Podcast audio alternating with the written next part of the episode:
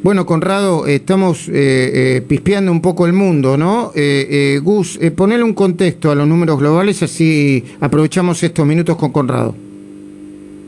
Bueno, una de las cosas que estuvimos viendo es qué es lo que está pasando en Sudamérica, que es el epicentro de la pandemia en este momento, y el país más afectado cuando uno toma nuevas muertes y nuevos casos por millón es Uruguay, un país que fue muy efectivo en aislarse, pero no en inmunizarse. Hay mucho terreno para el virus en Uruguay. Si uno cuenta la cantidad de casos por millón en este momento, en la última semana, Uruguay incorporó 7.139.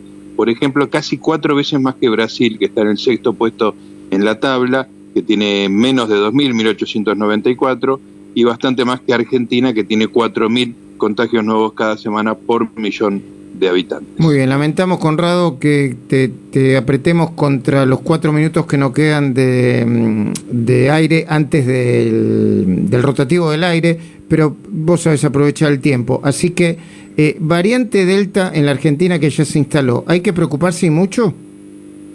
Primero, creo que decía eh, esta persona de Portugal, me llega de cerca, tengo un hijo estudiando ahí, pero están las cosas muy bien, como él enfatizaba, y él ha empezado clases presenciales, lo cual te dice claramente que mejoran y en los países escandinavos han cancelado el uso de máscaras, solamente lo han limitado al transporte público y piensan abrir completamente, levantar todas las restricciones para el primero de octubre, ya no tan inmediatamente.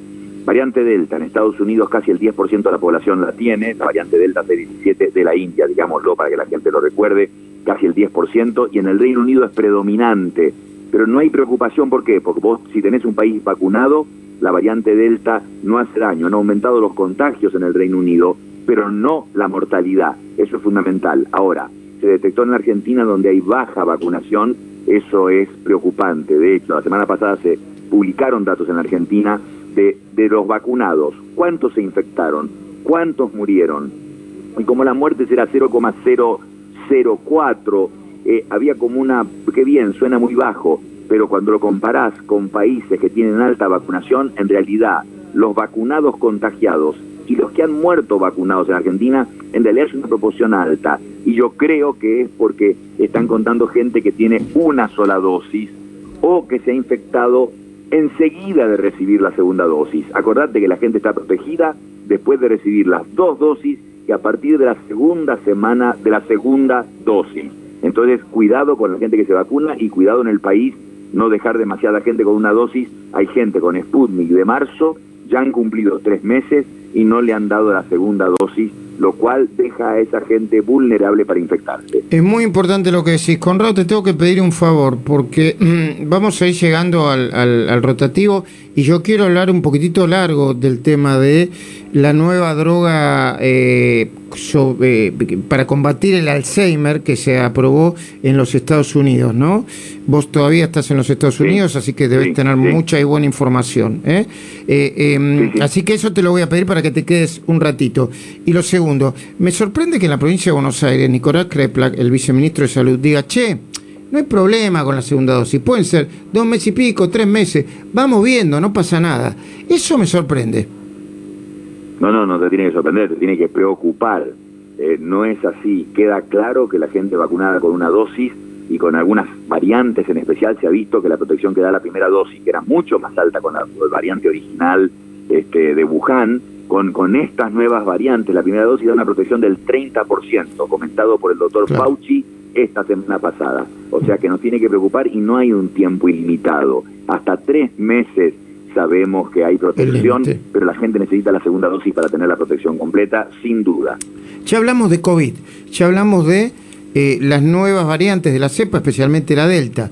Ya hablamos de lo importante que es eh, vacunarse con una segunda dosis de Sputnik o de eh, las vacunas que tengan segunda dosis La que sea. y que no pasen más de tres meses para eso, ¿no? Exacto. Hablemos de esta nueva droga que yo creo que tiene una importancia superlativa, ¿no? En, en- en la salud eh, eh, de los Estados Unidos y, de- y del planeta, sobre todo los afectados con Alzheimer. Tiene esa importancia y vas a ver qué provocativo que es esto al mismo tiempo. Se llama aducanumab. La nombro porque la gente la va a oír muchas veces. ¿Y qué es lo que tiene que saber entonces? Repetí entonces, aducanu, Aducanumab. Aducanumab, es un anticuerpo monoclonal. Los que se usaron para tratar efectivamente el COVID, bueno, se usan para muchas cosas, se usan para tratar el cáncer y ahora para tratar el Alzheimer. Son drogas que se descubrieron gracias al trabajo de César Milstein, argentino que ganó el Premio Nobel de Medicina por descubrir estos medicamentos en el Reino Unido donde trabajaba.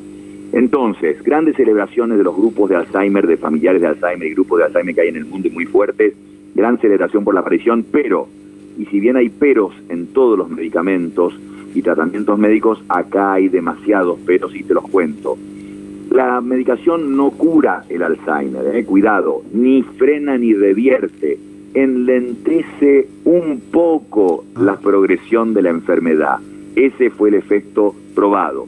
Segundo, tiene efectos colaterales, hasta 40% de los pacientes pueden tener inflamación cerebral con cefalea, mareo, trastornos visuales, vómito, etcétera así que hay que hacer resonancia magnética frecuentemente ah, durante los primeros meses al primer año del tratamiento, porque puede inflamarse el cerebro.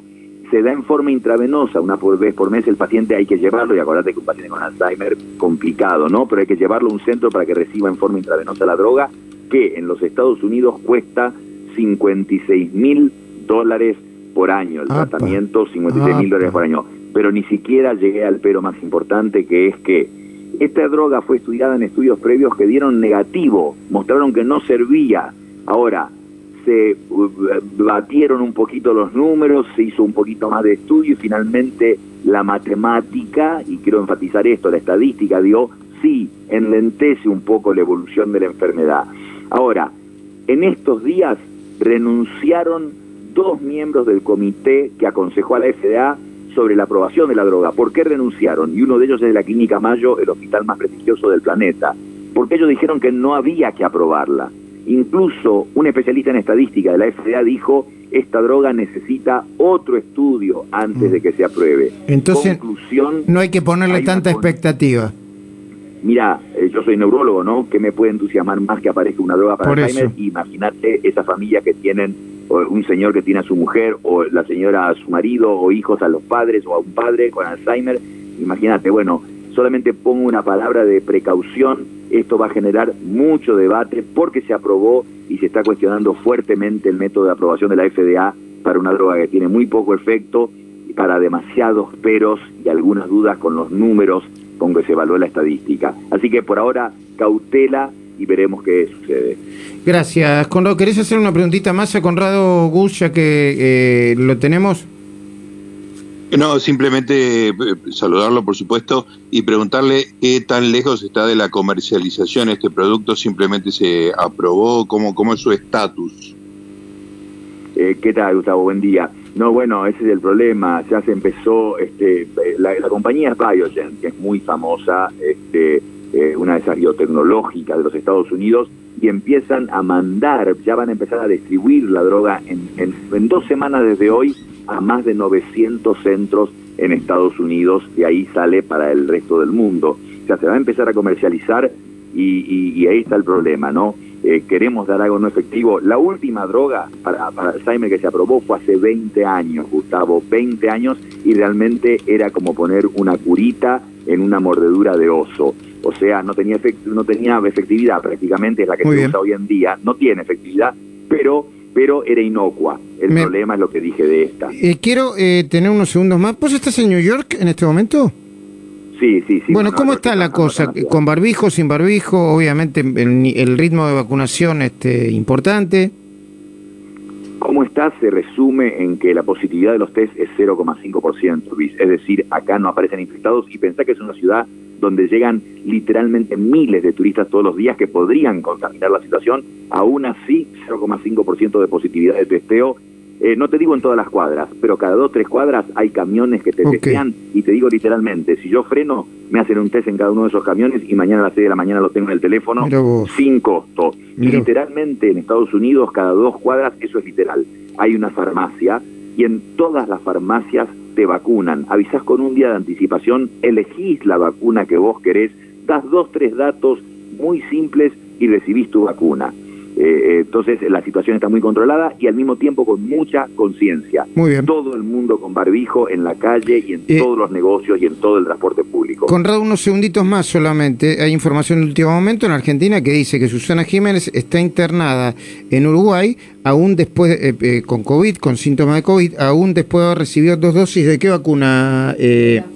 Para, abrime, abrime, por favor. Sí, sí, de la Pfizer. Vacuna Pfizer, las dos dosis, 24 de abril la primera dosis y el 3 de junio ahora se dio la segunda dosis. Está saturando bajo, razón por la cual fue internada preventivamente en el Cantegril, sí, allí en, en Uruguay. ¿Una explicación, Conrado?